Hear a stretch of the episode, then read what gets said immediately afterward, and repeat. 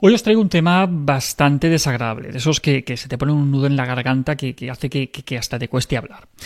Pero es necesario hablarlo. El pasado 25 de noviembre fue el Día Internacional para la Eliminación de la Violencia contra las Mujeres. Y aunque haya quien aún se empeñe en decir que la violencia no, no, tiene género, lo cierto es que los datos no dejan de recordarnos lo necesario que sigue siendo ese día en el mundo y también en nuestro país.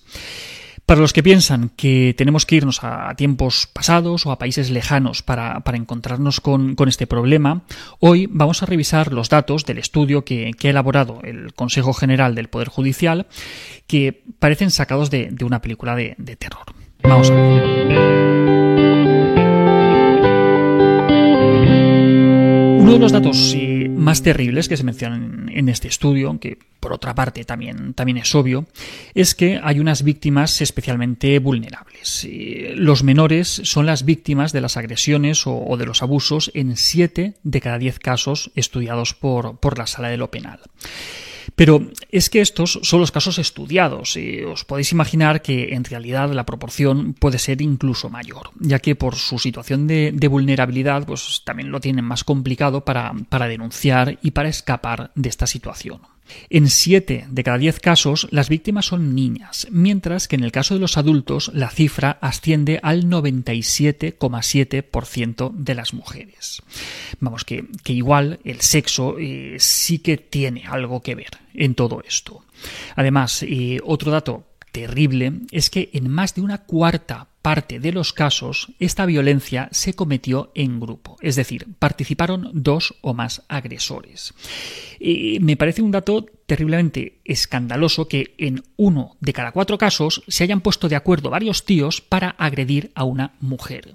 Esto es algo muy loco, es decir, eh, un 25% de los casos no tiene nada que ver con casos aislados. Me refiero, eh, algo está pasando y estamos consintiendo que eso pase.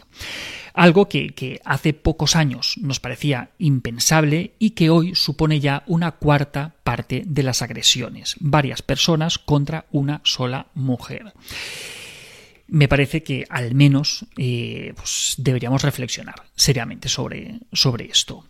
Pero aún hay más datos escalofriantes. En casi la mitad de los casos, eh, los supuestos de, violencia sexual se habrían prolongado en el tiempo. En, un tercio de, estos casos, el problema duró meses. En el 14% de los casos pues, se prolongó durante un año. Y así vamos subiendo la duración en el tiempo hasta ver que en el 12% de las agresiones eh, se prolongaron los abusos durante 7 o más años. ¿Os podéis imaginar lo que, lo que puede suponer para, una persona, recordemos que habitualmente niñas, el tener que soportar esta situación durante años? Creo que es fácil de, entender que, estos hechos eh, pueden dejar muy tocada a la persona que, que los sufre. Si analizamos los datos en función del, tipo de delito, y para las víctimas adultas lo más frecuente son las agresiones, seguido por los abusos y los asesinatos. Y cuando las víctimas son menores, el delito principal es el abuso sexual, en, en, casi la mitad de los casos. Y de esos casos, en 6 de cada 10 los abusos sexuales son continuados. Este informe, además, eh, confirma un dato eh, que se ha encontrado con frecuencia en, otros trabajos, y es que el agresor eh, siempre suele ser un hombre. Tanto en el caso de las víctimas adultas, que es el 100% de los agresores son hombres, como en el caso de los menores, el 93,8%. Aunque en el caso de los menores pues, se han observado algunos casos de agresiones mixtas, no, llegan al 5%, y aquellos en los que la mujer era la agresora pues, eran el 1,5%. Vemos como la inmensa mayoría de los casos pues, es un hombre, el agresor. En este punto, aunque Parece mentira que haya que seguir aclarándolo, tenemos que recordar la obviedad de que el hecho de que casi el 100% de los agresores sean hombres no quiere decir que el 100% de los hombres sean agresores. De acuerdo, no somos ni agresores ni agresores en potencia ni culpables de nada, ¿vale? Que, que ya os veo venir en los comentarios. Pero sí, casi el 100% de los agresores son hombres. Además, otro dato a tener en cuenta, el agresor suele ser una persona conocida por la víctima, tanto en los casos de personas adultas como en los casos con víctimas menores, aunque en función de la edad pues, el vínculo con el agresor varía. Para las víctimas adultas, el agresor suele ser un amigo, un conocido en ambientes de ocio, familiares o conocidos por redes sociales. Mientras que en el caso de los menores, eh, el agresor suele ser parte de la familia en casi 4 de cada 10 casos. Les conocen a través de relaciones familiares o, de vecindad en un tercio de los casos, o ámbito educativo, de ocio, deportes o a través de, redes sociales. Pero vamos, personas muy cercanas para los niños, familia o amigos en la inmensa mayoría de los casos.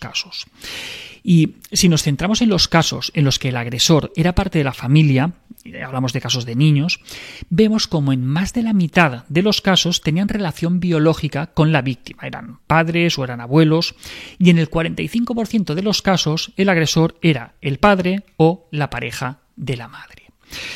En cuanto al lugar de los hechos, pues lo más frecuente es que se trate del domicilio del agresor, en el 63% de los casos cuando las víctimas son adultos, o en el 84% de los casos cuando son menores. Y claro, eh, todo esto tiene consecuencias y las más frecuentes suelen ser las de, las de carácter psicológico, especialmente en el caso de, menores, probablemente a causa de, la prolongación en el tiempo de las situaciones de, violencia y de las amenazas que se utilizan para que no cuenten lo que le está pasando, el aislamiento a la víctima y demás. Como veis, por desgracia, los, datos son terribles y, nos muestran una realidad que, no es para nada algo, anecdótico.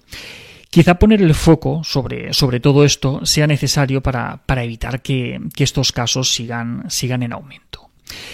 Si queréis leer con, más calma estos datos, os, voy a dejar enlazado un, artículo de Reyes Rincón que, se publicó hace algunas semanas en, El País. Hemos tomado de ahí los, datos y, ya me decís si, pensáis que, este día sigue siendo necesario y si pensáis que, a lo mejor el género pues, tiene algo que ver con, con todo esto.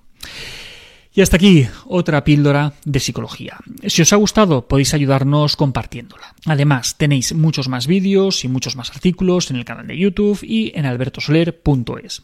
Y en todas las librerías nuestros libros Hijos y Padres Felices, Niños sin Etiquetas y Tengo Miedo.